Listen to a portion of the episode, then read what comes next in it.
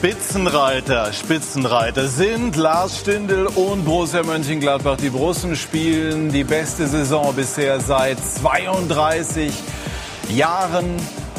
Und Eintracht Frankfurt verliert das erste Pflichtspiel nach zuvor sechs nicht verlorenen Partien. Es war ein mitreißendes Duell.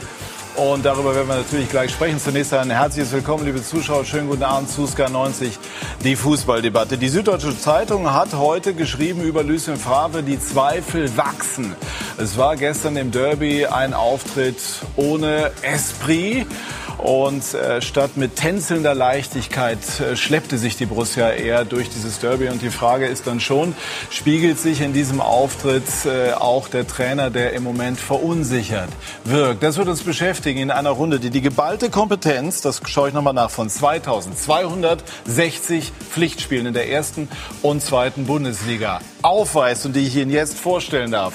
Uli Stein trägt alleine 645 Spiele bei. Eine Legende nicht nur des HSV, sondern Eintracht Frankfurt dort unter anderem Pokalsieger geworden. Christoph Daum, fünfmal Meister geworden und stand 473 Mal in der Fußball-Bundesliga an der Linie. Thomas Eichin bestritt 180 Spiele für Borussia Mönchengladbach. Die Anzahl der Treffer hat mich jetzt nicht in Verzweiflung gebracht, war keiner, aber ist egal. Und Ewald Lieden, Europapokalsieger, nämlich UEFA-Cup-Sieger mit Borussia Mönchengladbach und Sky-Experte. Herzlich willkommen, meine Herren. Und wir haben gleich eine erste Stimme nach dem aufregenden Spiel in Mönchengladbach. Stefan Hempel hat Freddy Bobic. Freddy Bobic, Kompliment für ein tolles Fußballspiel. Zwei Mannschaften, die unter der Woche viel Kraft gelassen haben. Aber bei der Eintracht war es die erste Halbzeit heute wahrscheinlich, oder? Ja, da, in der ersten Halbzeit haben wir keine Pace auf den Platz gebracht. Das hat man ja gesehen. Da war auch die Gladbacher haben jetzt auch nicht so frisch gewirkt, aber trotzdem haben wir ihnen unheimlich viele Räume gegeben, haben sie ihnen sehr einfach gemacht, zu den äh, Toren zu kommen. Und gerade auch dieses 2-0 war natürlich sehr ärgerlich vor der Halbzeit, weil du kannst in der Halbzeit noch einiges umstellen. Aber ähm, ja, dieses 2-0 sind wir natürlich hinterhergelaufen. Wie nah war die Eintracht in der zweiten Halbzeit dran, als dann das Gegentor fiel in der Phase, wo Frankfurt eigentlich äh, einen guten Punch hatte? Ja, insgesamt waren wir sehr nah dran, muss man sagen. Ähm, nach dem 2-1 bei dem Anschlusstreffer war, haben wir wirklich einige richtig, richtig gute Torchancen gehabt. Bisschen Pech dabei, aber das ist immer so. Wenn du hinterher rennen musst, wenn du vorher was nicht gut gemacht hast, ist es nachher schwer, schwerer und du kriegst manchmal auch nicht dieses Glück, äh, das dir zurückzuerzwingen. Und ähm, ja, es ist schade, weil äh, am Ende kriegt man noch ein, zwei Pflaumen rein, wo man auch nicht unbedingt Freistoß geben muss, aber das ist eben so. Ähm, das müssen wir mitnehmen und äh, jetzt das nächste Spiel, es ist schon wieder Pokal, es geht wieder weiter. Beine frisch kriegen. Pokal heißt St. Pauli. Und ähm, abschließend, Freddy, personell gesehen, wie dünn wird die Luft in der Offensive gerade? Ja, trotzdem haben die Jungs da vorne sehr gut gearbeitet. Gonzalo und äh, Daichi haben unheimlich viele Meter gemacht, haben, viel, haben sich viel zerrieben in Zweikämpfen. Wir hoffen natürlich auch schnell, dass wir personell, wenn wir von vier Leuten äh, zwei verletzt sind, ist es natürlich sehr schlecht für uns, gerade in dieser Phase jetzt im Herbst. Äh, aber ich bin mir sicher, dass Bastos und äh, André Silva auch bald wieder zurückkehren. Dankeschön. Christoph Daum, was lernen wir über Eintracht Frankfurt, vor allem im zweiten Durchgang? Dass sie äh, zulegen können, auch wenn natürlich das Ergebnis maßgeblich dazu beiträgt, wenn du äh, aufholen musst. Aber äh, ich bin immer wieder begeistert, äh, wie es Adi Hütter gelingt, äh, ja, Bestleistungen äh, bei seinen Spielern abzurufen und äh, Kompliment, äh, wie die äh, Eintracht auch heute wieder aufgetreten ist. Ja, Evelyn, beide hatten ja Europapokalspiele unter der Woche. Das heißt ja immer, die Belastung ist gar nicht so leicht, aber beide haben heute bewiesen, was möglich ist. Wie geht denn das? Wir bereiten schon weitere Themen vor, merke ich schon, wie das geht. Also ähm, ich denke, ähm, dass, ähm, dass beide Mannschaften ähm, ja, jetzt nicht diesen Druck haben, wie, wie, wie die Spitzenmannschaften, von dem, über die wir ja gleich noch sprechen werden, Bayern und, und, und Dortmund. Und äh, äh ich glaube, dass das auch ein Stück befreiend ist. Äh, bei Frankfurt muss ich sagen, äh, überrascht es mich und da ziehe ich den Hut vor, weil die fast immer in der gleichen Formation spielen, auch letztes Jahr schon. Ähm, äh, Adi stellt ohne mit der Wimper zu zucken, fast die gleiche Mannschaft hin und die rennen alles nieder. Also das ist schon ähm, äh, beeindruckend. Ist es auch eine Kopfsache dessen, wie man diese Aufgabe annimmt? Ja, hundertprozentig. Also wir haben, glaube ich, heute zwei Mannschaften gesehen, die beide Spiel gewinnen wollten. Gladbach hat es erste Halbzeit, glaube ich, hervorragend gemacht. Frankfurt hat, glaube ich, ein bisschen gehaushaltet noch mit den Kräften und wollten dann hinten raus das Spiel noch drehen. Es ist nicht ganz geglückt, war nochmal spannend. Aber Gladbach hat verdient gewonnen. Warum ist denn die Eintracht erst im zweiten Durchgang aufgewacht, Uli? Gute Frage. Vielleicht liegt es auch daran, dass sie Zeit gebraucht haben, um die Müdigkeit aus den Knochen ja. zu laufen und in der zweiten Halbzeit dann gezeigt haben, was in der Truppe drinsteckt. Aber es ist einfach schön zu gucken, dass du von der ersten bis zur letzten Minute bei Frankfurt das Gefühl hast, die wollen gewinnen, egal wie das Spiel läuft. Und äh, die geben nicht auf, die sind motiviert über 90 Minuten oder auch 95, je nachdem, wie, so, wie lange so ein Spiel läuft. Und jeder ist bereit, das Letzte zu geben, weil sie einfach heiß auf Erfolg sind und weil sie unbedingt gewinnen wollen. Und das finde ich einfach fantastisch. Und das jetzt schon über zwei, drei Jahre ist einfach schön zu sehen. Marco Rose, der Gladbacher Trainer, wird schon äh, vor Ort verkabelt. Christoph, eine Frage können wir aber noch äh, voranstellen. Was trauen Sie denn Borussia Mönchengladbach zu im Laufe dieser Saison? Nun, Sie nehmen natürlich jetzt auch äh, so einen äh, positiven Push mit äh, von der Anfangsphase der Bundesliga und das wird sie äh, über die Hinrunde tragen. Also ich glaube schon, dass sie sich in der Spitzengruppe festsetzen äh, werden, weil auch bei den anderen Mannschaften diese Stabilität nicht zu sehen ist. Ich sehe mehr Labilität als Stabilität. Und insofern äh, haben die Gladbach eine gute Chance, äh, ja, um die äh, Champions League Plätze, Plätze in der ganzen Saison mitzuspielen. Traue ich denen zu. Gehen Sie mit? Ja, absolut. Ich meine, spielen jetzt einen anderen Fußball diese Saison und wenn du dann natürlich Erfolge hast, dann wächst das äh, Selbstvertrauen. Das, das, sieht man. Ich war gegen das Spiel gegen Leipzig da. Es war schon ein hervorragendes Spiel, wo sie unglücklich verloren haben, weil Werner die Tore gemacht hat. Aber Siege bringen dir eben dieses Selbstbewusstsein, was du auch noch brauchst, um dann auch solche Spiele wie heute zu gewinnen. Ich, ähm, ich glaube, dass es auch wichtig ist, ähm, dass man wirklich ganz vorne drin Leute hat, die, ähm, die, die ein gutes Spiel veredeln können. Mhm. Und bei den Mannschaften, die wir heute gesehen haben, das sind die Leute, gut, bei Frankfurt fehlt jetzt Dost, das merkt man auch. Dost und, äh, und der Silver. Äh, Silver, das sind natürlich. Verletzungsbedingt, äh, ja. So, und dann sieht man schon, dass da was fehlt. Bei, äh, bei Dortmund fehlen äh, wichtige Leute, bei Bayern nicht. Und Gladbach hat heute auf Player, ich weiß nicht, war er verletzt, mhm. ähm, äh, verzichtet. Ja. Aber sie haben trotzdem mit Embolo, mit Hermann, mit Thuram gute Leute äh, vorne mhm. drin. Und das glaube ich, dass das einen Unterschied machen kann. Ich bin jetzt nicht ganz sicher, ob Marco Rose uns schon hören kann. Es dauert aber noch einen Moment. Uli, auch als Frankfurter sozusagen, es sind ja nicht nur Frankfurter, eine Einschätzung zu Borussia Mönchengladbach. Ist es für Sie ein bisschen überraschend, dass nach diesem Trainerwechsel die, die Mechanismen, die viel zitierten, so schnell schon greifen? Ja, ist, glaube ich, für alle überraschend. Aber wenn man dann die Spiele jetzt gesehen hat, ist so ein Spiel wie heute dann auch keine Überraschung mehr, weil die Gladbacher haben wirklich äh, sich von Woche zu Woche gesteigert. Dann kommt, was wir eben schon gehört haben, äh, das Selbstbewusstsein, das wächst von, von Spiel zu Spiel, von Sieg zu Sieg. Und dann sind auch solche Spiele wie hier äh, möglich, wo man unter Druck kommt. Man, man kriegt das 2-1, man kriegt dann das 3-2 und trotzdem spielt die Mannschaft weiter offensiv nach vorne, weil sie eben an sich glaubt. Schalte steht, wie wir äh, im Branchenjargon sagen. Marco Rose müsste uns jetzt hören. Schönen guten Abend, Herr Rose, und Glückwunsch. Guten Abend, Dankeschön. Spitzenreiter, wie klingt das? Ja, klingt erstmal nicht schlecht, finde ich, aber äh, wir wissen ja alle, dass wir früh in der Saison sind und trotzdem nehmen wir das gerne mit. Wir freuen uns aber vor allen Dingen über den Sieg heute und, äh, und auch über die Leistung, muss ich sagen. War die erste Halbzeit ähm, schon nah dran an Ihrem vorläufigen Ideal? Also ich glaube, ich bin dann eher ein Trainer, der das Ideal gerne noch weiter nach oben schraubt, immer wieder mit jedem Spiel. Also ähm, wir können gerne immer wieder noch draufpacken in, in allen Bereichen. Aber es war eine sehr gute erste Halbzeit. Und als wir dann zweite Halbzeit ähm, ja, ein bisschen unter Druck gekommen sind, haben wir heute auch richtig gut reagiert und äh, für mich dann auch verdient gewonnen am Ende. Worin bestand aus Ihrer Sicht dann diese gute Reaktion, als Eintracht Frankfurt äh, doch immer stärker aufkam und das Spiel noch mal richtig spannend wurde? Ja, dass wir einfach trotzdem äh, weiter versucht haben, ähm, dann Druck aufzubauen. Ja, das haben wir mal zwischendrin ein bisschen verloren. Da ist die Eintracht besser ins Spiel gekommen und dass wir unsere Kontermöglichkeiten mutig ausgespielt haben, dass wir weiter aufs Tor gegangen sind und nicht äh, nur verwaltet haben. Ich glaube, dass das wichtig war. Ja, und Sie haben immer an den Sieg geglaubt, den Eindruck hatten wir hier jedenfalls. Schauen wir vielleicht mal exemplarisch auf das 1 zu 0, auf eine Umschaltsituation, wie Sie sich sicherlich genau so auch vorgestellt haben. Balleroberung und dann geht die wilde Fahrt ab nach vorne. Vielleicht analysieren Sie es mal. Ja, ein guter erster tiefer Ball, tiefstmöglich, klatschen lassen. Direkt wieder Tiefe gefunden und dann haben wir unsere schnellen Stürmer da vorne gut in Szene gesetzt. Ähm, und äh, ja, ein schön, sehr schönes Tor. Leider hat sich Brell dabei verletzt. Was hat er denn? Für ihn wahrscheinlich. Was hat er denn? Wissen wir noch nicht, aber wir gehen jetzt mal von einer Muskelverletzung aus. Ähm, ja, schauen wir mal. Müssen wir, müssen wir noch gucken. Welchen Wert hat Thuram im Moment für Sie, der heute eben auch wieder zugeschlagen hat? Ja, ein wichtiger Spieler für uns, aber wir haben äh, viele wichtige Spieler. Wir, wir machen alles grundsätzlich übers Team und äh, wir sind froh, dass Lars ähm, wieder gesund ist und heute sich auch reingebissen hat, obwohl er noch gar nicht für so viel Einsatzzeit bereit ist.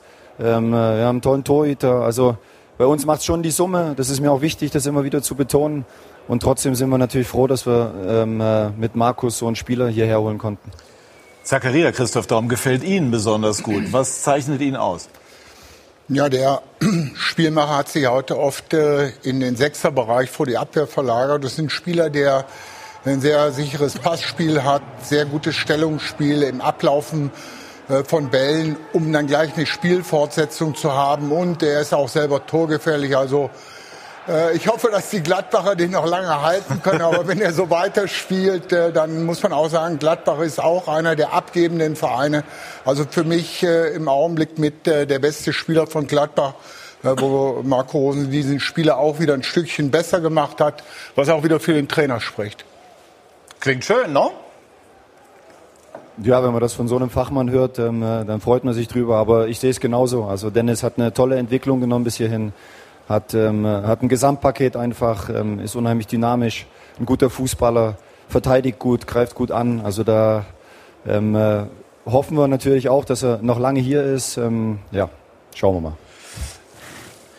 Äh, Marco Ewald hier. Äh, Gratulation zum Hallo, Sieg. Ähm, äh, ich habe eine Frage. Ich habe ja auch das ein oder andere Spiel am Anfang bei euch schon im Stadion gesehen. Du hast öfters mit einer Raute gespielt und hast äh, auf klassische Außenschirmer verzichtet und dabei auch den, den äh, Patrick Herrmann teilweise nicht gehabt. Embolo hinter den Spitzen. Jetzt hast du zuletzt öfters dieses 4-3-3 gemacht.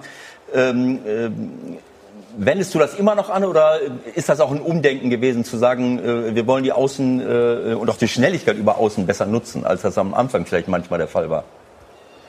Ja, das war ein Teil dessen, was ich äh, auch gesagt habe, als ich gekommen bin. Das heißt nicht, dass ich hierher komme, alles umkremple und ähm, ja, meine Schablone hier drauf packe aus Salzburg und äh, ab geht die wilde Fahrt. Ähm, das funktioniert nicht, sondern ich muss mich natürlich auch am, am Kader orientieren, an dem orientieren, ähm, was die, wo die Jungs sich wohlfühlen auch, in welchem System die Jungs sich wohlfühlen.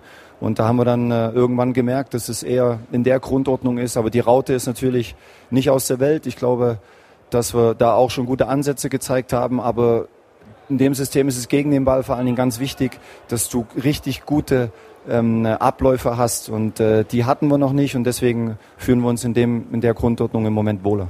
Ja, gerade wenn der, wenn, äh, wenn der Gegner mit zwei äh, Leuten über Außen kommt, einem offensiven Außenverteidiger und einem, Linksaußen, dann hast du in der Raute natürlich ein bisschen Problem. Aber Gratulation, so wie es sich jetzt entwickelt hat, äh, wir haben es eben schon gesagt, quasi von Spiel zu Spiel wird's besser. Ja, und Lars Stindl, den Sie eben auch schon angesprochen haben, war ja auch in Gestalt seiner Balleroberung auch beteiligt, ist danach jetzt auch nochmal gefeiert worden von den Fans, auch nach seiner langen Verletzungsmisere. Hat Sie das berührt? Ja, immer. Also wenn, äh, wenn einer meiner Jungs äh, sich wehgetan hat, dann tut mir das auch weh. Ähm, Lars ist jetzt auch noch dazu vorgestern, glaube ich, Papa geworden. Ja. Also als wir direkt, als wir aus Rom zurückgekommen sind, eine spannende Woche für ihn.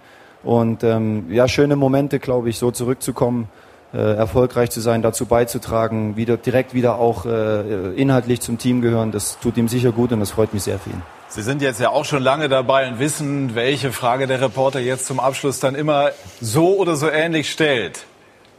Was ist möglich mit der Borussia in dieser Saison?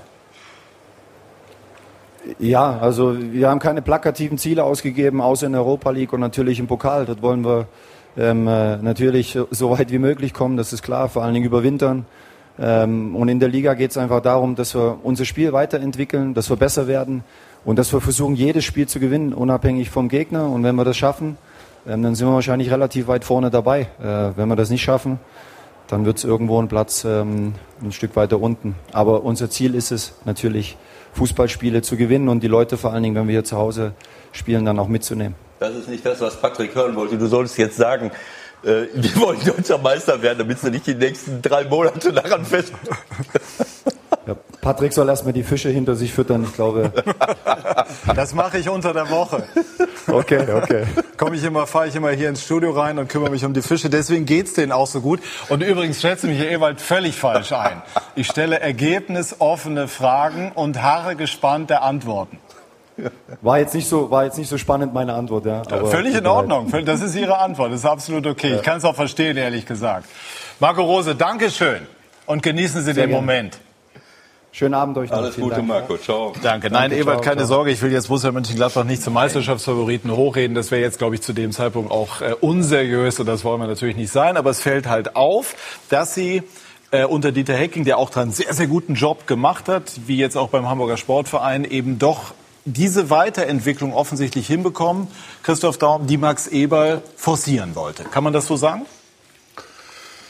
Ja, es ging äh, in erster Linie wirklich äh, um äh, einen äh, ja, neuen Schwung reinzubringen. Ich glaube, äh, Dieter Hecking hat auch, und ich, ich glaube, ich weiß, er hat sehr, sehr gute Arbeit dort äh, abgeliefert und äh, er macht es jetzt äh, auch in Hamburg sehr gut und, und äh, Insofern äh, ist das gut, dass jetzt neuer Schwung reinkommt, dass die Spieler Orientierungsreaktionen zeigen müssen. Wie Marc Rose das auch eben gesagt hat, äh, er ist dort auch bereit, äh, sehr flexibel, variabel äh, auf das jeweils zur Verfügung stehende Spielermaterial einzugehen oder auf die Stärken der Spieler mit einzugehen.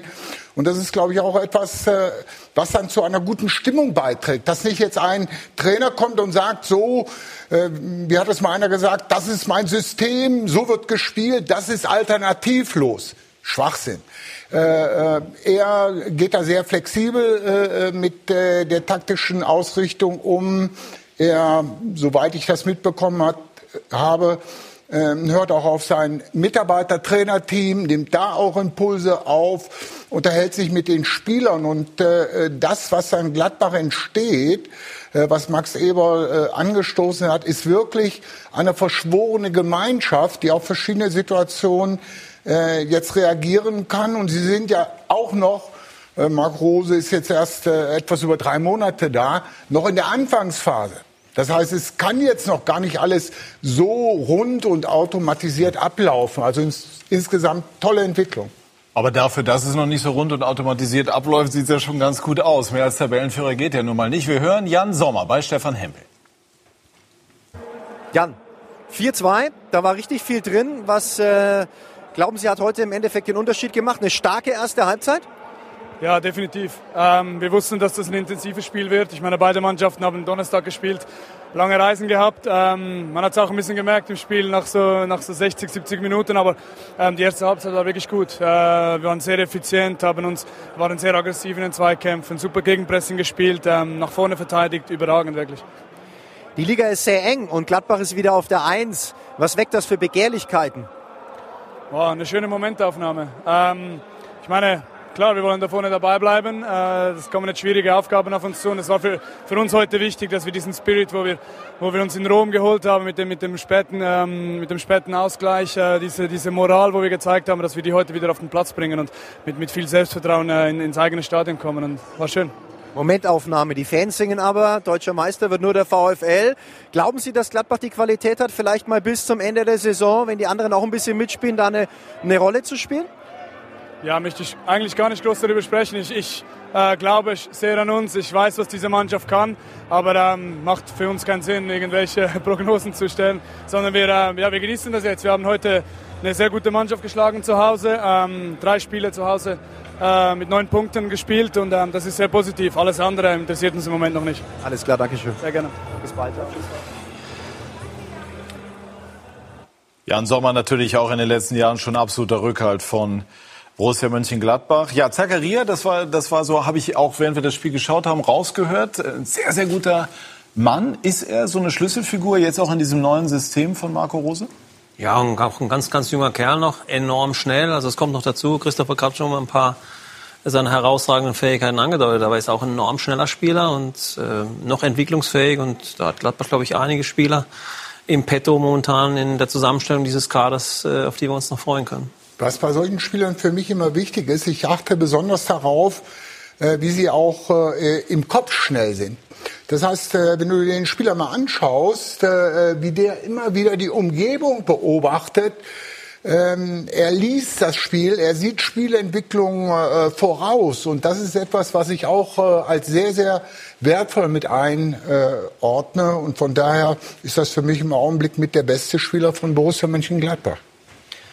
Also was für mich auch überraschend ist, äh, Sie haben ja zwischendurch äh, wirklich Probleme gehabt. Ich war im Stadion, als Sie gegen Leipzig gespielt haben. Das war, Sie waren gut, aber Sie waren nicht ansatzweise in der Lage, den Werner äh, zu bremsen. Dann haben wir das Spiel gegen Wolfsberg gesehen, wo Sie, wo Sie 0 zu 4 verlieren.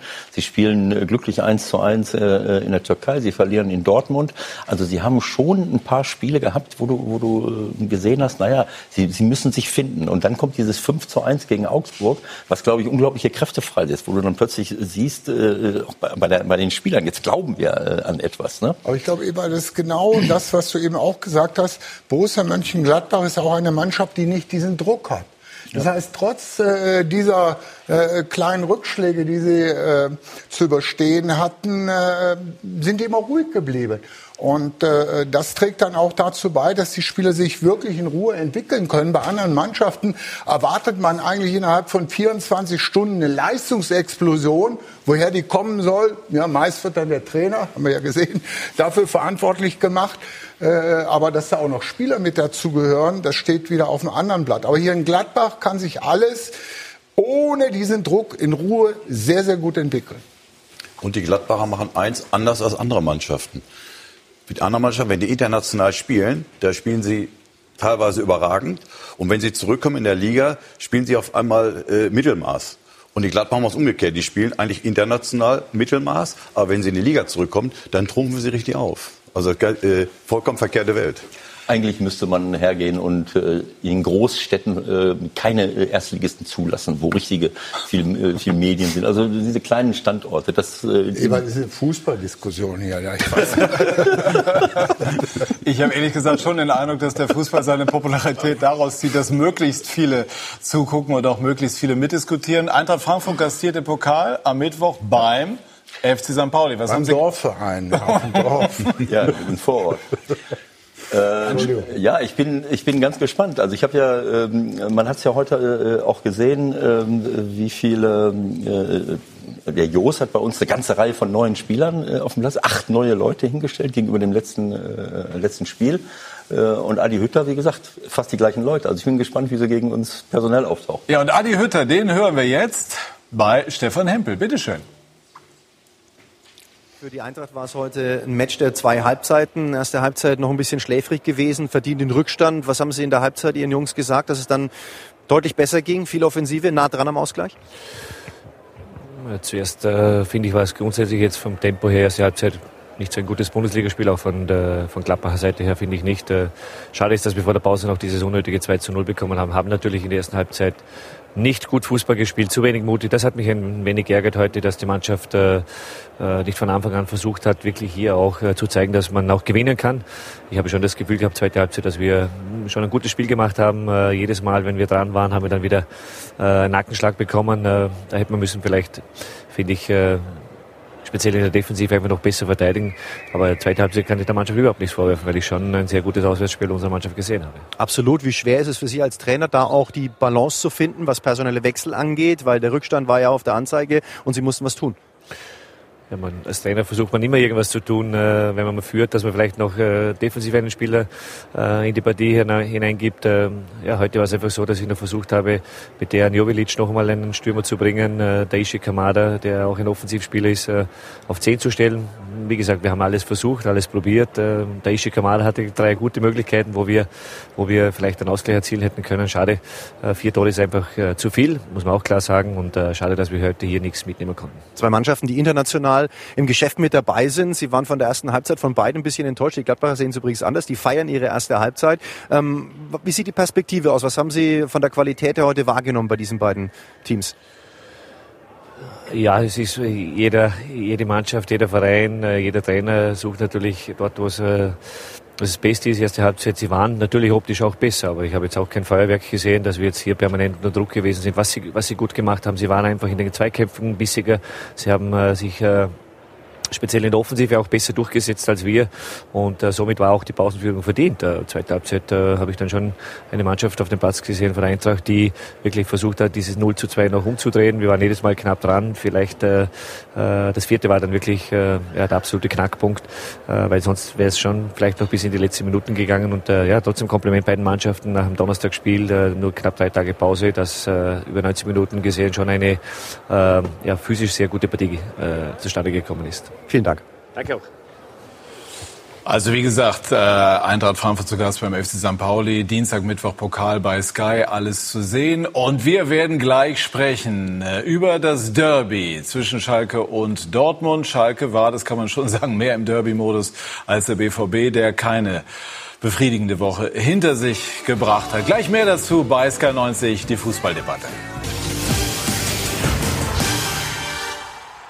Wir sind zurück bei SK90, die Fußballdebatte. Wir werden gleich sprechen über Borussia Dortmund. Die haben im Moment nicht ganz so gute Laune im Gegensatz zu den Herren hier am Tisch. Denn zwei unserer vier Gäste hatten in der vergangenen Woche Geburtstag. Ich will nicht versäumen, noch äh, herzlich zu gratulieren. Uli Stein, Christoph Daum sind zusammen 131 Jahre. Wie sich das verteilt, können Sie sich selber äh, überlegen. Relativ gleichmäßig. Und Ewald Lien wird dann im Laufe der nächsten Woche... Nein, nein, in einem Monat. In einem Monat noch 66 Jahre dazu packen. Dann sind wir bei fast 200. Also herzlichen Glückwunsch. Dankeschön. Schön, dass ihr da seid in dieser Geburtstagswoche. Und jetzt sprechen wir über Borussia Dortmund. Der Borussia fehlt, so viel kann man sagen, im Moment die Leichtigkeit der Übung. Obwohl in diesem Kader, das sagen ja eigentlich fast alle, so viel Fantasie und spielerische Kreativität stecken sollte. Jürgen Müller hat die Situation analysiert.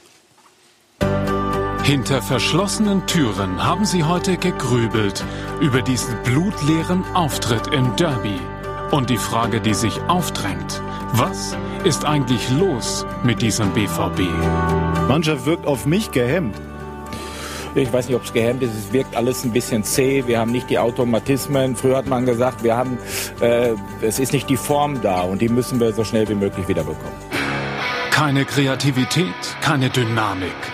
Der BVB kam nur mit viel Glück zu einem Punkt. Zwei Aluminiumtreffer, eine umstrittene Handelfmeterszene, bei der der Videoassistent nicht eingriff.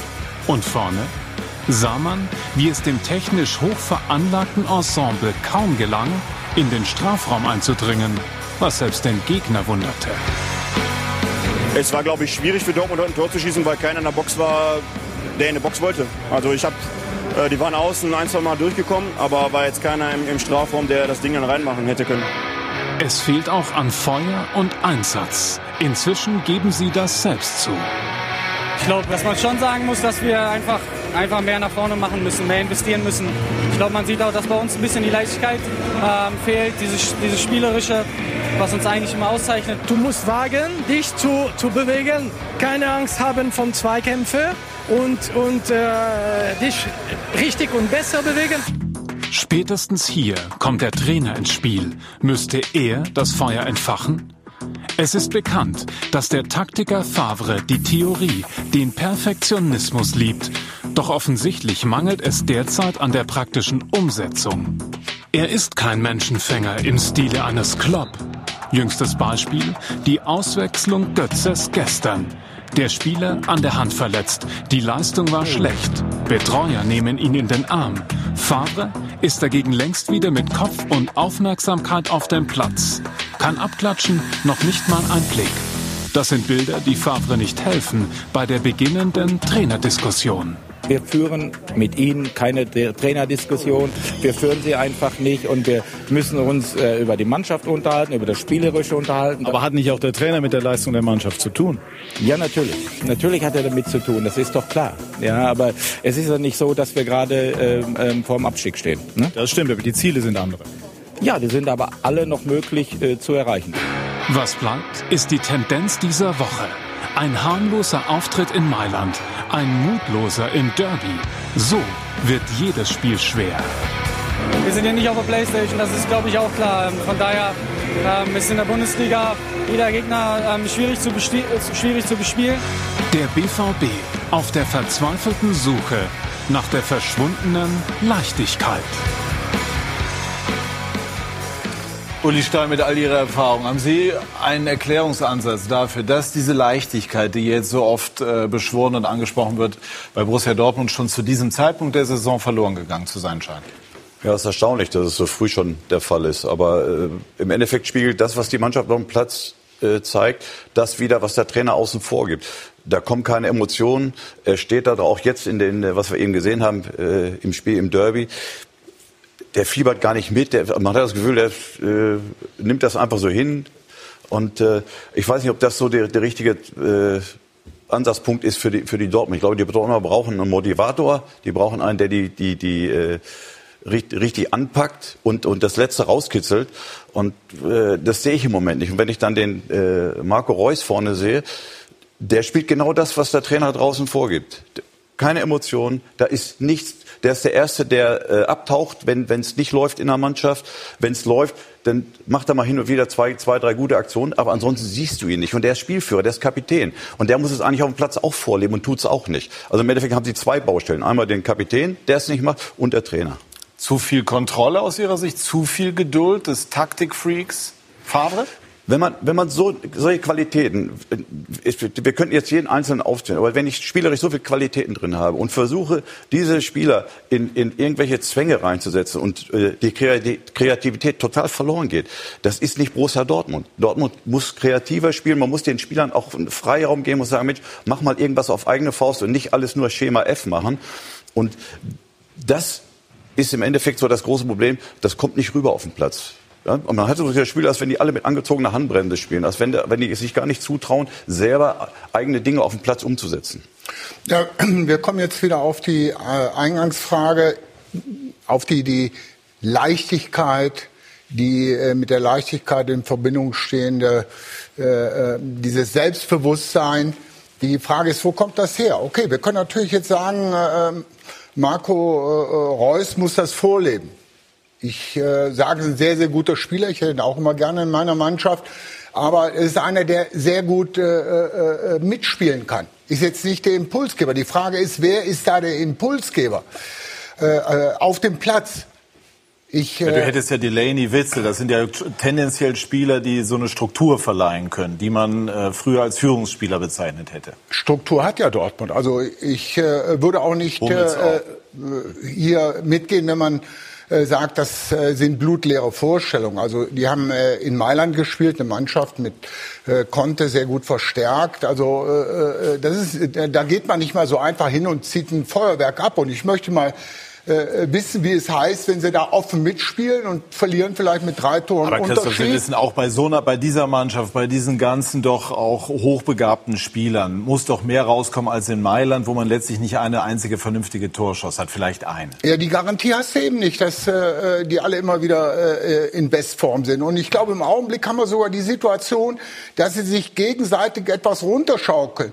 Durch die äh, äh immer mehr einsetzende Trainerdiskussion habe ich sogar manchmal das das Gefühl, dass man den Spielern ein Alibi verabreicht. Äh, das liegt ja nicht an uns, das liegt ja am Trainer. Ja, wo kommen wir eigentlich hier, hier hin? Soll der Lucien Favre sich das Trikot überziehen und selber auf dem Platz rumlaufen? Ja, aber wenn der Trainer so wenig Einfluss hätte, dann wären Sie nie so berühmt geworden, Christoph. Okay, wir haben unterschiedliche Trainertypen. Der Rinus Michels, da wusste manchmal auch nicht, lebt er noch oder was macht er? Und er hat unheimlich große Erfolge. Einer wirklich meiner Vorbilder. Also es gibt sehr, sehr unterschiedliche Trainertypen. Jetzt einfach nur zu sagen, äh, du äh, musst muss von außen äh, äh, Rumpelstilzchen spielen. Äh, äh, das ist auch nicht, äh, sagen wir, die Basis für einen Erfolg. Natürlich wenn du mich ansprichst, ich hatte das mit meiner Mannschaft so aufgebaut. Es gibt aber andere Trainer wie Jupp Heynckes, die bauen das auch viel strategischer auf. Das sind nicht äh, äh die äh, äh, Impulsgeber von von außen, sondern die haben verlängerte Arme auf dem Platz. Sie haben Spieler,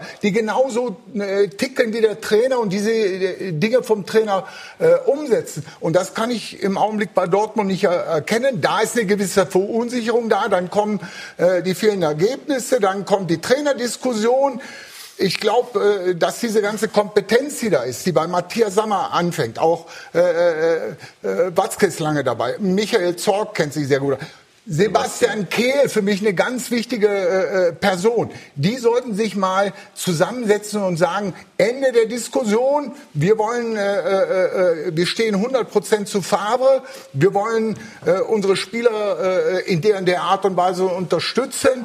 Und ich glaube, dann aber, aber wird sich das auch wieder anders entwickeln. Das also ich habe ein großes Problem damit, wenn ich als Trainer in der letzten Saison schon äh, Spiele aus der Hand gebe, die ich 3-0 geführt habe, kriege Spiele 3-3. Ich glaube, es waren zwei Spiele hintereinander. Und auch in dieser Saison wieder diese ganzen Ab, Ab, äh, äh, Abwehrfehlverhalten, äh, die die Dortmunder haben und kann das nicht abstellen dann muss ich doch sagen, dann, und ich verstärke mich noch vor der Saison, hole mit Hummels und äh, äh, Nico Schulz doch von Hoffenheim zwei, zwei erstklassige Verteidiger und bin hinten trotzdem noch so schwach und, und äh, mache solche eklatanten Fehler. Und, und gebe wieder und gebe wieder Punkte ab schon in der Saison, in der kurzen Saison schon wieder Spiele, die ich verliere, weil ich hinten desolat spiele. Und dann muss ich doch als Trainer irgendwann mal irgendwas unternehmen, da muss ich auch mal eingreifen. Aber das, ich sehe da nichts. Letzte Saison, äh, das setzt sich in der Saison wieder fort. Die Dortmunder sind hinten einfach nicht Bundesliga-tauglich. Ja, und gestern war nicht Bundesliga-tauglich. Nee, das Nein. ist nicht, also nicht, nicht äh, Meisterschaft, würde ich sagen ja. mal so. Ja. Ich meine, gestern haben sie ja kein Gegentor. Ich ja. war gestern bei dem Spiel und äh, mein Eindruck war eben, ich habe das nicht ohne Grund eben in der Anmoderation gesagt, es fehlt diese Leichtigkeit. Es war alles, es war durchaus bemüht, es war aber angestrengt, das, das, aber das mehr war es ja halt nicht. Das hast du ja oft bei auch Mannschaften, die von Lucien Favre trainiert werden. Du weißt ja genau, wenn du Lucien Favre holst, was du bekommst. Da kriegst du eine top strukturierte Mannschaft, einen Fußballfachmann. Äh, wie gesagt, ich schätze Lucien Favre sehr. Aber es gibt immer diese Phasen bei diesen Mannschaften, wo sie manchmal eingeengt sind in ihrem, vielleicht in ihrem Korsett und das muss wieder gelöst werden. Und momentan haben sie einfach nicht die Form. Aber wenn man jetzt aus dem aber Bericht... Aber Favre ist nicht der Typ, was zu ändern. Also Doch, er das glaube ich schon, dass er das auch kann. Aber wenn ich dann halt so vergleiche mit Jürgen Klopp, das kann man ja nicht. Ein, die Vergleiche hinken ja. Und äh, jetzt haben wir, vorher war äh, Peter Bosch Trainer, da waren sie zu offensiv und waren hinten offen. Jetzt hast du mit ein bisschen Favre schon einen Trainer, wo du strukturiert einfach sich ganz gut dastehst ähm, die der Alcacer momentan einfach auch äh, vorne fehlt, äh, um in den Strafraum zu kommen. Und im Vergleich zu Schalke 04 ist Schalke, die letztes Jahr halt eine, eine grauenhafte Saison gespielt haben, eine ganz andere Situation haben, die nicht diesen Druck verspüren, nicht Champions League, europäische Wettbewerbe haben. Da war klar, dass da Dortmund einfach in, in einer anderen Situation ist. Und ich würde das nicht so hochhängen, das ganze Thema. Also erstmal ähm, äh, Uli, muss ich sagen, äh, ich kann das verstehen, dass du diesen Eindruck hast, aber wenn das so einfach wäre, wenn, äh, du kannst es ja nicht sehen, was ein Trainer macht, aber du kannst einen Trainer nicht danach beurteilen, das weißt du selber. Du hast zig Trainer gehabt, äh, nachdem wie er da draußen steht. Ich könnte dir jetzt zig Trainer aufzählen, die da draußen stehen, so wie Christoph gesagt hat, und man nicht weiß, äh, äh, kriegt er jetzt noch mit, was da läuft, oder kriegt das nicht mit? Und trotzdem, ein Adi Hütter springt der da rum und und und äh, und, und äh, ist permanent am Pushen, aber die, es sind andere Spielertypen auf dem Platz. Ich glaube, das Entscheidende ist die Arbeit, die du in der Woche machst äh, und was für Spielertypen du hast. So und äh, ich glaube, dass, äh, dass Dortmund zu viele sehr sehr feine Fußballer hat. Wenn ich Meister werden will, dann muss ich auch mal vor der Abwehr Zweikämpfe 100 Prozent gewinnen. Delaney ist ein guter Mann, ihm fehlt ein bisschen an Schnelligkeit. Ein Top-Spieler, Führungsspieler, wunderbar. Witzel genau das Gleiche. Also ich sehe nicht diese, die, vor der Abwehr zum Beispiel, Leute, die jeden Zweikampf gewinnen können, wenn sie es wollen. Das brauchst du. Das, das Zweite ist, dass für mich äh, jede Mannschaft, die ganz oben sein will, in, in Europa und in der Bundesliga, braucht einen Mittelstürmer, der das veredelt. Paco Alcacer ist das oft gewesen. Äh, jetzt ist er gar nicht dabei oder wird selten eingesetzt. Mario Götzer ist dieser Mittelstürmer. Mittelstürmer nicht. Er ist super wertvoll, wenn er sich fallen lässt und Reus genau das Gleiche. Darf ich einmal nur, nur einen Einschub, aber da ist doch auch Favre nicht unbeteiligt. Favre will ja offensichtlich nicht diesen Mittelstürmer-Typus der sozusagen alten Prägung. Das weiß ich nicht. Also äh, ich meine, da laufen, Christoph hat es eben aufgezählt, da läuft eine ganze Armada von, äh, von Top-Leuten rum. Äh, das wird sicherlich nicht Lucien alleine zusammenstellen. Luciens Kernkompetenz ist das Training auf dem Platz. Und ich bezweifle... Aber er will einen Fußball spielen, der nicht auf den sogenannten Zielstürmer ausgerichtet ausgerichtet ist. Das ja, ist ja nun bekannt. Es gibt ja, es gibt ja die unterschiedlichsten Arten von Zielstürmern. Der Zielstürmer heutzutage ist auch nicht mehr der, äh, der Spieler, der nur vorne drin steht, äh, sondern der sich bewegt, der auch schnell ist, der auch mal jemandem weglaufen kann. Aber Götze ist es nicht. Wie, wie bewerten Sie die Symbolkraft dieser Szene, die wir hier eben gesehen haben? Ja, das war unglücklich. Äh, aber das ist sicherlich nicht, weil der, weil der Lucien jetzt irgendwas gegen, gegen Mario hätte, sondern er hat es gar nicht mitbekommen. Äh, gut, also Götz ist 50 Meter dahin gelaufen. Es war schon möglich, das mitzubekommen. Ja, gut, aber er schaut in die andere Richtung. Es ist eine unglückliche Situation. Das darf eigentlich nicht passieren. Darf ich mal kurz was einschieben aus äh, meiner Trainerzeit? Ich habe einen Spieler ausgewechselt, kommt raus, ich gehe zu ihm hin, will die, den die Hand geben. Da läuft er an mir vorbei. Weißt du, wie ich aussah? Wie so eine Mickey Maus. Da habe ich gesagt, weißt du was? Ich gehe nicht mehr hin und nehme die Spieler in den Arm. Ich bleib da stehen. Wenn der Spieler zu mir kommt, ist in Ordnung. Aber äh, diese Situation äh, will ich nicht mehr haben. Glauben Sie, dass Lucien Favre gestern daran und so weit gedacht hat? Na, ich will nur sagen, du musst nicht äh, dieses äh, äh, Umarmen, Abherzen, was wir oft sehen, äh, haben. Wir sind auch hier äh, äh, im Profifußball, wo das auch anders gehen kann. Natürlich wird so eine äh, äh, sag mal, mehr empathische äh, Situation dann äh, positiv Gerade bewerten. bei einem Aber im Götze. Augenblick, der Lucien Favre kann dann machen, was er will, wird er alles negativ bewerten. Aber er hat das nicht gesehen. Also ich bin hundertprozentig überzeugt davon, klar, durch die neue Auswechselregelung, der Spieler geht raus, äh, wo, der nächste, wo die nächste Möglichkeit ist. Der Lucien Favre ist so im Spiel drin, der hat schon wieder andere Gedanken im Kopf. Hat das überhaupt Aber nicht es, ent, es vermittelt natürlich den Eindruck, dass er Nein, nicht lass diese, das. diese, diese Das äh, Spieler. sie- Ich sage, ich sage, äh, es vermittelt. Ich habe nicht gesagt, es ist so. Ich habe gesagt, lieber Christoph, es vermittelt, ich kann finde- den Eindruck vermitteln. Ich finde, man sollte diese Szene auch nicht, nicht überbewerten. Weil man weiß nicht, ob er das sonst macht, ob er je, äh, jedes Mal einen Spieler abklatscht, wenn äh, der rauskommt. Das sollte man nicht überwerten. Aber ich wollte auf das, was Thomas nochmal gesagt hat, ein. Er sagt, irgendwann muss man, äh, äh, wird Lucien Favre äh, daran gemessen, wie er arbeitet. Und er wird es, was du gerade gesagt hast, Wann, wann macht er das? Wann stellt er das? Oder wann, wann, wann merkt man das bei ihm? Und ich sehe es nicht. Er spielt das Gleiche, was letzte Saison schon zum Misserfolg geführt hat für Dortmund. Wir müssen natürlich die Ansprüche, die, die ein Verein hat, äh, berücksichtigen.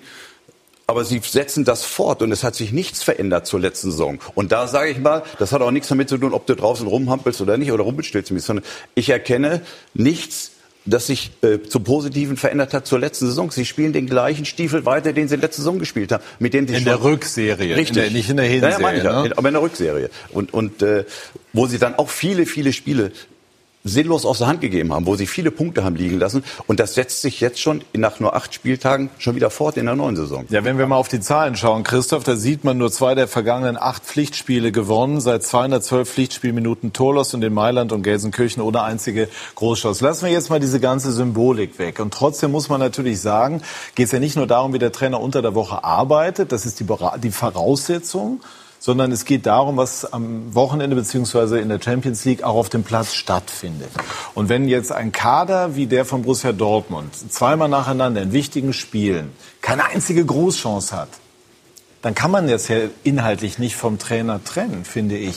Was aber nicht heißt, ich, will- ich will nicht, dass der weggeht oder irgendwas, aber man muss ja irgendwo, muss man ja auch mal versuchen, einen Ansatz zu finden, warum das so bleiern wirkt, wie es zuletzt gewirkt Ja, eine hat. Sache ist, wie Ewald richtig sagte, mir fehlt auch da äh, ein richtiger Mittelstürmer. Okay, wenn der äh, äh, Paco Alcacer mit dabei ist, dann ist das ein Knipser. Und äh, ich gehe auch äh, damit ja nicht mit, äh, äh, dass der Lucien Favre nicht gerne äh, einen guten äh, Zentralstürmer, der auch äh, für Tore selber sorgt oder Tore mit vorbereitet, nicht äh, äh, aufnahmebereit ist. Äh, ich glaube, da wird sich kein äh, äh, Trainer gegen wehren, wirklich einen torgefährlichen äh, äh, weiteren Stürmer zu haben. Daran krankt ja jetzt im Augenblick auch ein bisschen äh, die Borussia, Aber weil so weder Julian Brandt kann das, noch der Marco Reus will das spielen. Okay, sie haben in der Hinserie der letzten Saison mal eine Zeit lang mit der falschen Neun Mario Götze sehr gut gespielt. Sie hatten Lauf, aber das hat auch eine Saison nicht geklappt. Und ich habe auch vor der Saison gesagt, also es hieß Dortmund äh, spielt dieses Jahr um den Titel mit, habe ich gesagt, klasse. Ich hoffe, dass sie aber auch noch einen richtigen Mittelstürmer holen und äh, mit äh, Paco Alcacer. Äh, äh, das ist nicht erfolgt. Jetzt müssen wir gucken, wie sie eben diese Kreativität, diese Torgefahr auf andere Spieler mit verteilen. Und da haben sie eben jetzt im Augenblick mal äh, äh, eine Durchstrecke, wo es nicht so überzeugend läuft. Aber die Dortmunder jetzt abzuschreiben, die können alles äh, in dieser Saison äh, noch erreichen jetzt. Also ich finde äh, jetzt irgendwelche apokalyptischen Szenarien hier aufzuzeigen, da geht mir viel zu weit. Am liebsten möchte ich da mit Sebastian Kehl sprechen, der ist fast jedes Training äh, mit dabei. Den müsst ihr hier mal einladen, der soll mal was dazu sagen, nicht ich aus der Ferne. Also ähm, was ähm, äh, ich glaube, dass das ganz wichtig ist für eine Spitzenmannschaft, Ähm, und vor allen Dingen für eine Spitzenmannschaft, die, die auch eine ganze Reihe von ganz jungen Spielern hat. Da sind ja junge Leute dabei, so ein Sancho, sich auf Sancho verlassen, das ist 19 Jahre alt. Hakimi, Weltklasse-Talent, aber ist auch 19, 20. Reus ist jetzt, glaube ich, 30. Ja, das ist schon richtig. Aber Marco Reus, ich sehe es nicht so, wie, wie, wie du es gesagt hast, dass er als Kapitän nicht vorwegmarschiert. Wenn er ganz vorne spielt, ist er nicht, hat er nicht den gleichen Wert für die Mannschaft, als wenn er dahinter spielt.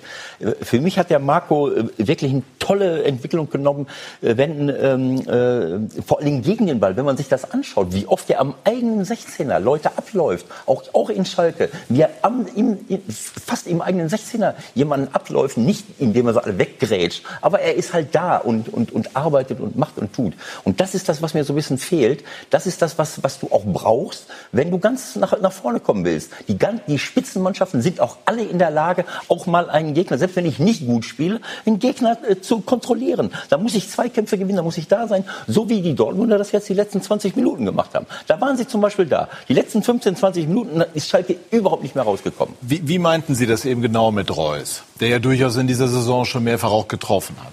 Nee, ich meine, eben vorweg marschieren meine ich nicht die Position, die er spielt, sondern ich meine, dass es nicht zu erkennen ist, dass er derjenige ist, der die Ärmel hochkrempelt und die Mannschaft mitreißen kann auf dem Platz. Das passiert nicht. Da ist gar keiner. Man, man hat so das Gefühl, dass jeder Einzelne mit sich selbst beschäftigt ist und es ist aber keiner auf dem Platz. Weder Hummels noch äh, Marco Reus noch irgend, auch der Witzel nicht, egal wer, ist da, der das, mal, äh, das Ruder in die Hand nimmt und sagt, Mensch Jungs, komm, jetzt, äh, da, da passiert nichts. Das, deswegen sage ich, das ist vielleicht ein bisschen über, übertrieben ausgeschrieben mit blutleer, blutleerem Auftritt. Aber im Endeffekt ist es emotionslos. Man, man sieht von keinem Spieler irgendwelche Emotionen, die sagen, Mensch, komm, jetzt müssen wir hier, lass uns mal zusammenreißen. Wir wollen hier nicht verlieren oder äh, wir lassen uns doch nicht im Derby hier den Schneid abkaufen. Ich Hat es nicht. auf Sie als Spieler einen Einfluss, wie sich der Trainer draußen gegeben hat? Der Favre hat sich ja in der Hinrunde der vergangenen Saison nicht anders gegeben und es waren begeisternde Spiele dabei. Also insofern hat er ja mit seiner Art, das hat er auch früher immer wieder mal bewiesen, auch Erfolg. Und die Spieler vertrauen ihm ja auch insofern, weil sie wissen, es ist ein absoluter Fußballfachmann. Das muss man ja auch immer sagen und es soll auch hier nicht unerwähnt bleiben. Unbestritten. Und äh, ich gebe dir recht, man kann natürlich eine Arbeit erst richtig beurteilen, was Christoph auch richtig sagt, wenn du wirklich mal eine Woche jeden Tag beim Training bist und dir das mal anguckst, was passiert da überhaupt, wie, wie trainieren die, was trainieren die. Was ich damit sagen will, ist dieses Temperament, was Lucien Favre draußen zeigt. Ne? Genau das findet auch auf dem Platz statt. Das ist, meine ich damit. Hat Sie das als Spieler beeinflusst? ja klar, beeinflusst das. Wenn ich weiß, wenn ich weiß, ich habe draußen einen Trainer, der dich begeistern kann, dann äh, bin ich doch ganz anders auf dem Platz, als wenn ich einen habe, so nach dem Motto, naja, der sagt ja so nichts da draußen. Äh, denn, Aber das wird man, wenn man Lucien Favre holt, kriegt man das, was wissen. man eben holt. Und wie gesagt, dann ist Jürgen Klopp war ein anderer Trainer, der hat halt dann über diese Komponente nochmal gepusht. Aber ich glaube, dass das die Spieler nicht beeinflusst, weil sie es einfach wissen. Ich, ich glaube, dass wir viel mehr erwartet haben einfach von Dortmund äh, dieses Jahr nochmal. Aber sie stehen immer noch, ne, äh, sind immer noch oben mit dabei. Und dass ich glaube mal drei, vier Spieler einfach nicht die Form haben momentan, die das vielleicht kompensieren können. Und das ist für mich der Grund. Und jetzt gilt es einfach von Vereinsseite da Druck wegzunehmen, den Trainer zu stärken, weil eine andere Möglichkeit hat man ja momentan nicht. Einfach die Dinge zu analysieren und das werden sie auch tun. Und nur ein Sebastian Kehl oder ein Michael Zorg können beurteilen, ob irgendwas zwischen Mannschaft und Trainer nicht stimmt. Gut, aber man kann ja schon, man hat schon einen Eindruck, also ich finde jetzt nicht, dass man Trainer immer nur daran misst, was er unter der Woche macht. Am Ende gehst du auch ins Restaurant, dich interessiert nicht, was der Koch unter der Woche macht, sondern dass das Essen in dem Moment schmeckt. So, und ich glaube, die Leistung auf dem Platz ist dann für jeden auch in irgendeiner Form Verhungern tut in Dortmund aber erkennbar. keiner. Ja. Nein, aber die Ansprüche, die Ansprüche sind vor der Saison so formuliert worden. Ja. Meisterschaft. Ja, Fand ich mutig, fand ich auch, auch richtig. Aber es, es geht ja nicht darum, mitzuspielen. Das wissen ja letztlich auch alle. Lothar Matthäus, äh, unser Sky-Experte, hat auch gesagt, ihm fehlt auch bei Favre manchmal diese kritische Elle. Also auch, auch bei, bei Favre selber. Das ist ihm, Lothar, nicht kritisch genug. Aber du hast eben Uli angesprochen, wie reagierst du auf den Trainer? Also ich hatte ihn leider nicht als Spieler, ich hätte ihn gerne gehabt. Ich kann nur sagen, wenn ich solche Typen wie Uli habe, da, der nimmt mir 50 Prozent meiner Arbeit ab. Der haut schon alleine dazwischen. Ich würde jetzt behaupten, ich unterstelle dir das, kannst du mir widersprechen. Du brauchtest nicht diesen Impuls vom Trainer. Du hattest diese Siegermentalität bei dir schon drin. Solche Spieler, das sind Führungsspieler, die machen den Unterschied. Und die vielleicht liege ich auch falsch, die kann ich im Augenblick auch bei Dortmund nicht äh, erkennen. Wie ist der Umgang, ganz kurz, Ewald, ähm, oder, oder ist das zwischen Götze und Favre zukunftsträchtig? Also der äh, Lucien Favre ist ein äh, äh, Trainer, der sehr objektiv mit allen Spielern umgeht. Wobei, das ist immer so eine Sache. Ich habe auch immer gesagt, bin objektiv. Ob ich das immer so war, die Spieler, äh, die bei mir nicht gespielt haben, mögen es mir nachsehen. Ich unterstelle einfach mir selber, dass ich objektiv war. Du hast natürlich auch da immer wieder äh, äh, äh, gewisse äh, Vorzüge, gewisse Vorstellung und äh, Mario Götze hat eine ganze Zeit lang in der letzten Saison Hinserie hervorragend diese falsche Neun gespielt. Das war unheimlich variabel. Und dann ist irgendwann in der Rückserie äh, der Faden gerissen. Und wie wir jetzt auch in dieser Saison gesehen haben, hat, glaube ich, erst zwei äh, Kurzeinsätze gehabt und jetzt ist das erste Mal von Anfang an. Also äh, dieses Vertrauen in den Spieler, dass ich mit der Nominierung, warum, warum stelle ich einen Spieler auf?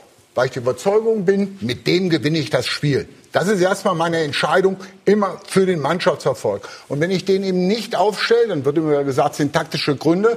Das ist auch wieder so etwas, das kann man interpretieren.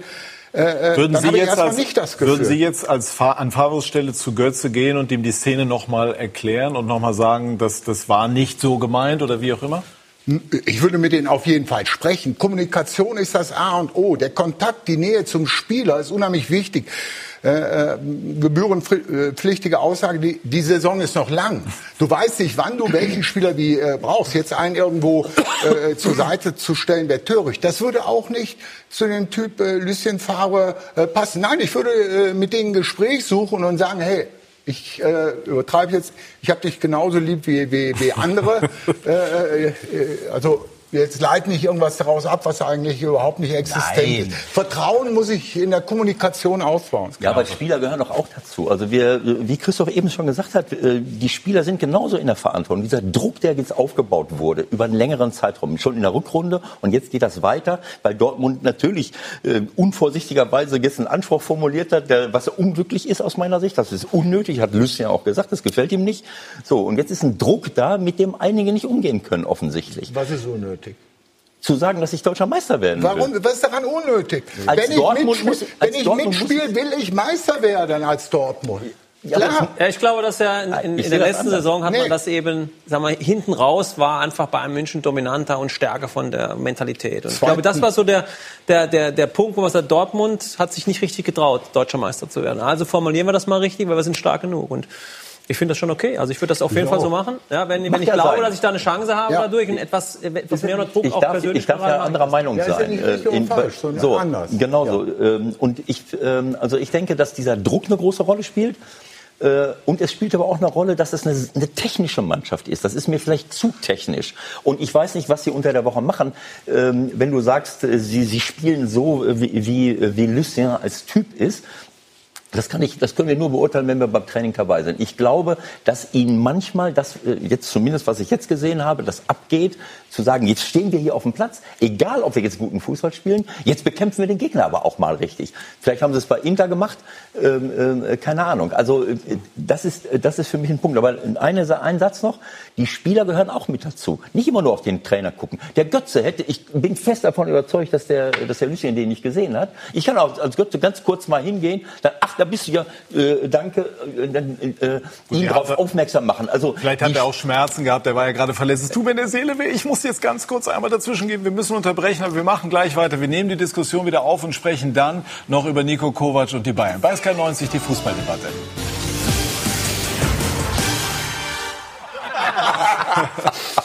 Wir sind zurück bei SK90, die Fußballdebatte. Und es ist hier sehr engagiert weiter debattiert worden. Ich würde gerne den Punkt nochmal aufnehmen, äh, der mir streitig zu sein schien zwischen Ebert Lien und Christoph Daum. Warum sind Sie der Meinung, Christoph, dass es richtig ist, das Ziel Meisterschaft auszugeben?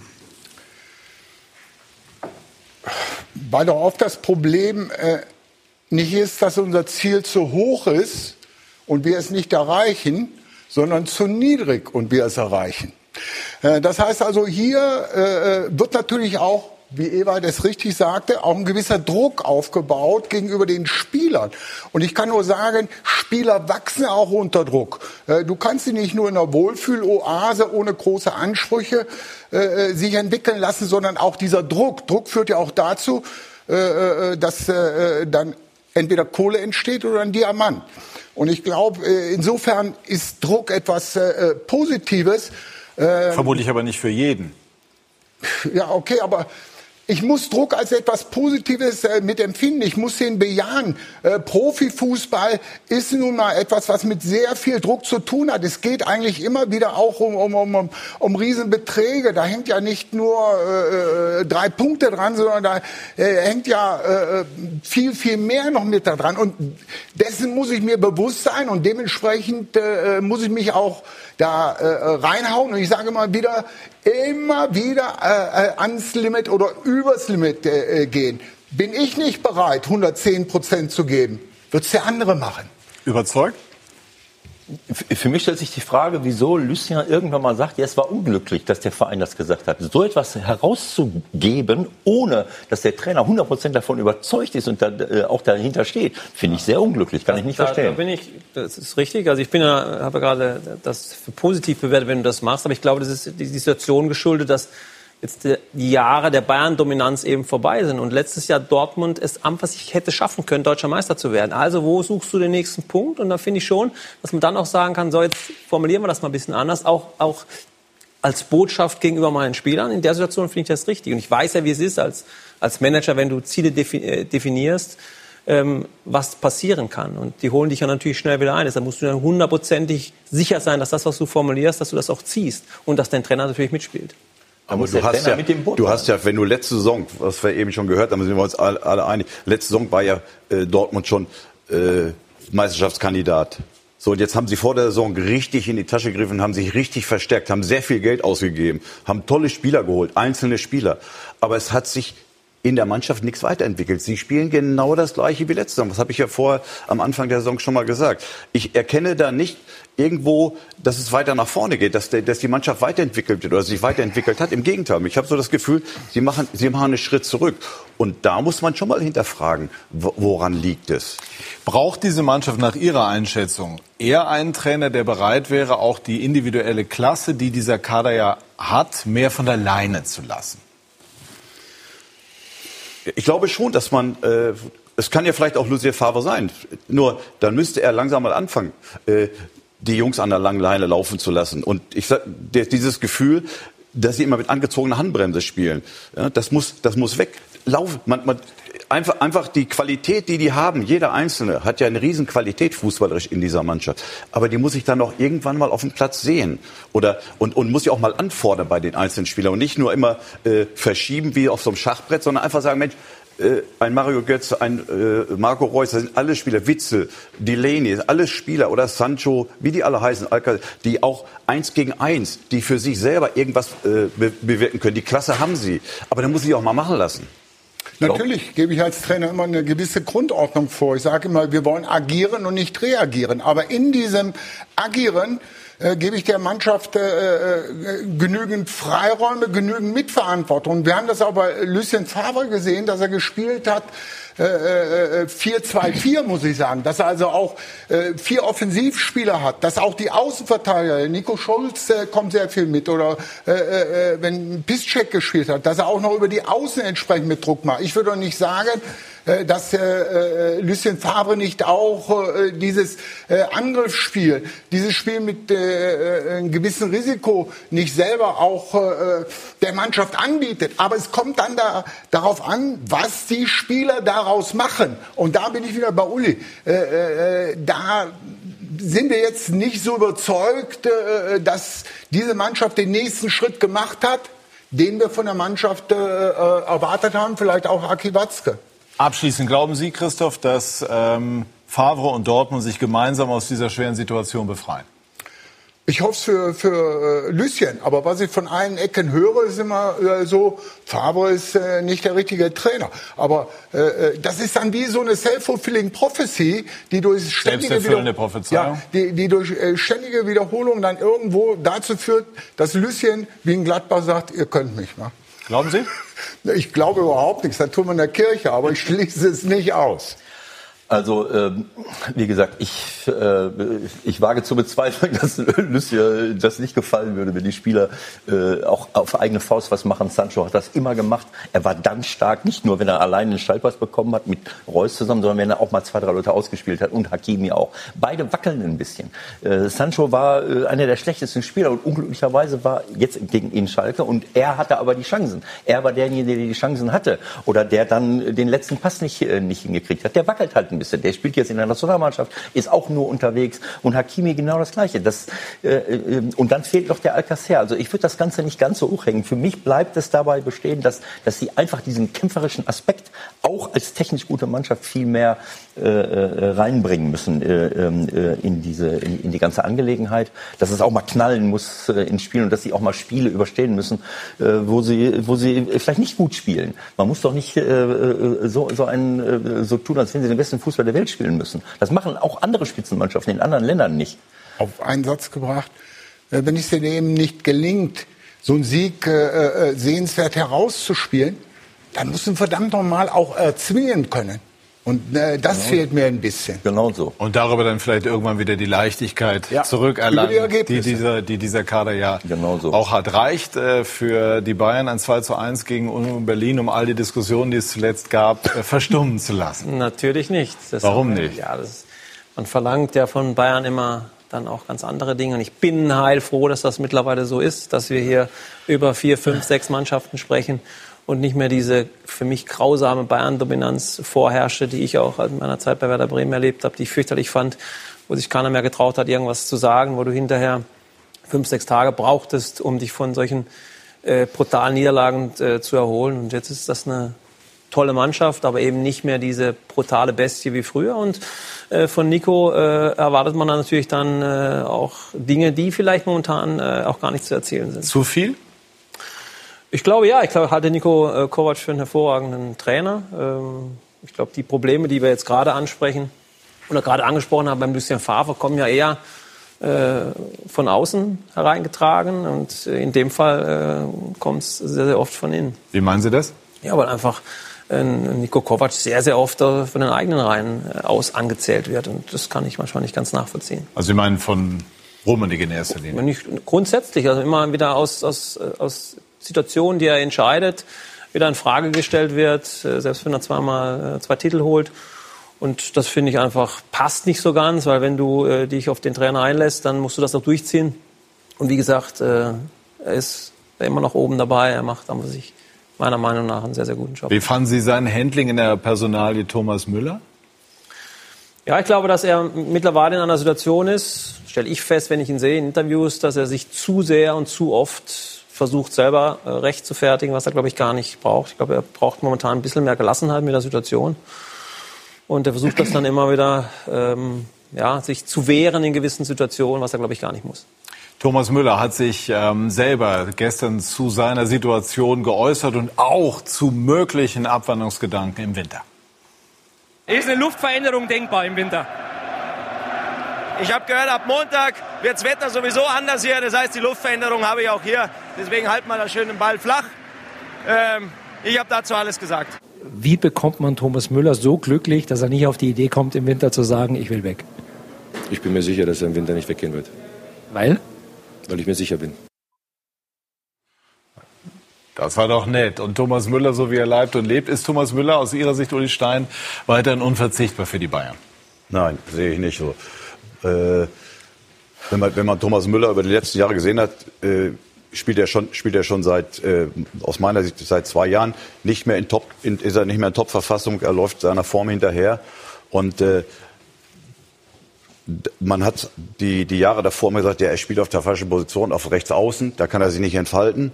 Äh, jetzt hat er zweimal hintereinander im Mittelfeld gespielt, neben Coutinho, und äh, ist auch nichts bei rumgekommen. Also ich, ich sage nochmal, äh, naja, er hat er, jetzt im, im, in der Champions League hat Müller zwei Tore vorbereitet. Nico, Nico Kovac sagt nicht umsonst eigentlich, äh, seine Zeit wird kommen, aber er gehört nicht mehr zu den ersten elf. Das hat er ja im Endeffekt durch die Blume ja so, so gesagt. Und aus meiner Sicht sportlich ist es auch so. Er gehört nicht mehr zum Stammkader. Er gehört sicherlich noch zum Kader, äh, ist sicherlich ein, ein, guter Joker vielleicht, aber er ist bestimmt nicht mehr der Kandidat, der unter die ersten elf äh, gehört bei Bayern. Ich äh, äh, sehe es ähm, ein bisschen anders. Ich bin 100% bei dir, dass, äh, dass der Thomas äh, über lange Jahre Weltklasse gespielt hat und dann überspielt war. Äh, ab 2016 äh, bis, bis 18 so haben wir gesehen, dass, dass es nicht mehr der gleiche Thomas Müller war. Und jetzt habe ich das Gefühl, weil er diese Pause bekommen hat, weil er sich mehr regenerieren kann, weil er nicht permanent spielen muss, was über Jahre, zehn Jahre fast der Fall war, oder acht Jahre, jetzt zeigt ja wieder seine, seine Wichtigkeit. Und äh, für mich ist es ein Top-Spieler. Äh, ähm, und äh, ich habe mich sehr gefreut über, über die Leistungen, die er gebracht hat, die Tore, die er, wo überall mit drin steckt. Wunderbar.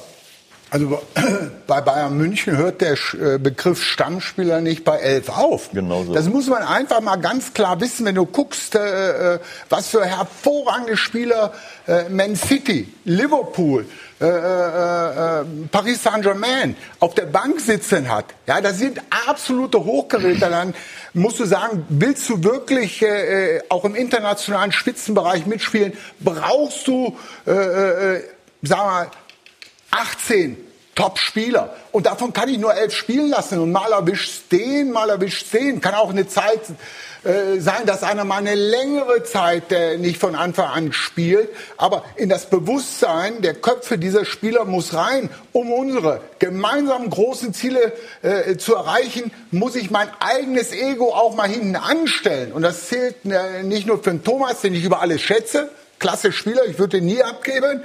Äh, das zählt auch für andere. Äh, das, was ähm, unsere Zahlen ergeben, stützt das, was Uli Stein gesagt hat. Also Müller unter Kovac nur zweite Wahl, hat in dieser Saison nur 50 Prozent aller Pflichtspiele bestritten, ist also kein unumstrittener Stammspieler mehr, trifft im Schnitt unter Kovac schon alle 388 Pflichtspielminuten.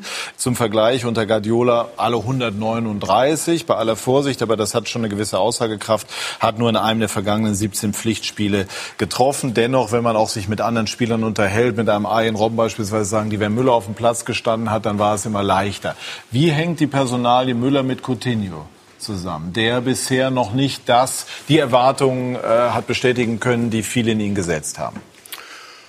Ja, Coutinho war ja auch ein sogenannter Last-Minute-Transfer. die die äh, äh, ganze Transferplanung ging ja, wenn ich das richtig mitbekommen habe, die Münchner mögen es mir nachsehen, äh, auf äh, Leroy Sané äh, liefen die hinaus. Dann hat er sich verletzt und jetzt war ein gewisser Zeitdruck da und äh, ähm, da war eben Coutinho auf dem Markt, der äh, in Barcelona eben äh, nicht mehr erwünscht war aus irgendwelchen Gründen oder den Barcelona auch eigentlich von der Payroll haben wollte, aus äh, vielleicht Financial Fairplay oder anderen Gründen. Sie wollen ihn ja auch verkaufen.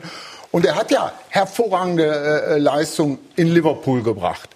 Aber seit dem Wechsel äh, nach Barcelona war das nicht äh, mehr so überzeugend. Darum haben sie ihn auch abgegeben. Er hat auch eine ganze Zeit nicht mehr gespielt, hat die ganze Vorbereitungszeit nicht mitgemacht und muss jetzt in der laufenden Meisterschaft eingespielt werden. Ja, ist für den Trainer eine ganz, ganz schwierige äh, äh, Situation. Und äh, Nico Kovac weiß ja auch, äh, äh, sagen wir, die, die richtige Prüfung, die kommt äh, äh Aber bleib, bleiben wir bei, bei Coutinho. Jetzt ja, der braucht, der braucht den für die Zeit nach der K.O.-Phase, will ich sagen. Die richtige Prüfung kommt später. Jetzt ist es ja immer noch ein Einspiel.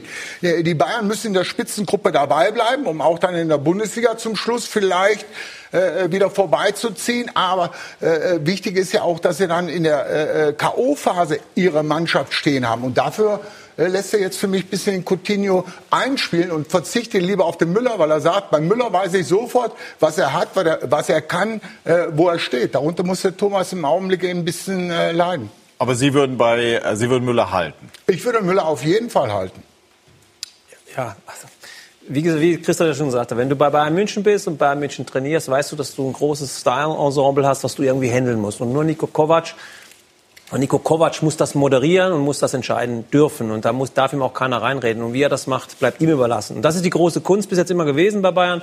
Nicht äh, die Tore schießen oder äh, Tore zu verhindern, sondern wie kriegst du dieses große Ensemble dahin, dass sie alle einem Ziel folgen. Und das ist das, was er momentan wieder hinbekommen muss. Ich will nicht immer dazwischen grätschen, aber Doch. ich muss noch mal, ja, ich, ich will noch mal klar und deutlich sagen, Thomas hat vorhin was Wichtiges gesagt um diese Rolle bei Bayern München wirklich so umsetzen zu können, braucht er absolute Rückendeckung von der Führung. Und da hat Thomas eben gesagt, die ist nicht 100 Prozent gegeben. Von außen hast du den Eindruck, Äh, er ist eigentlich von Uli Hoeneß unterstützt worden.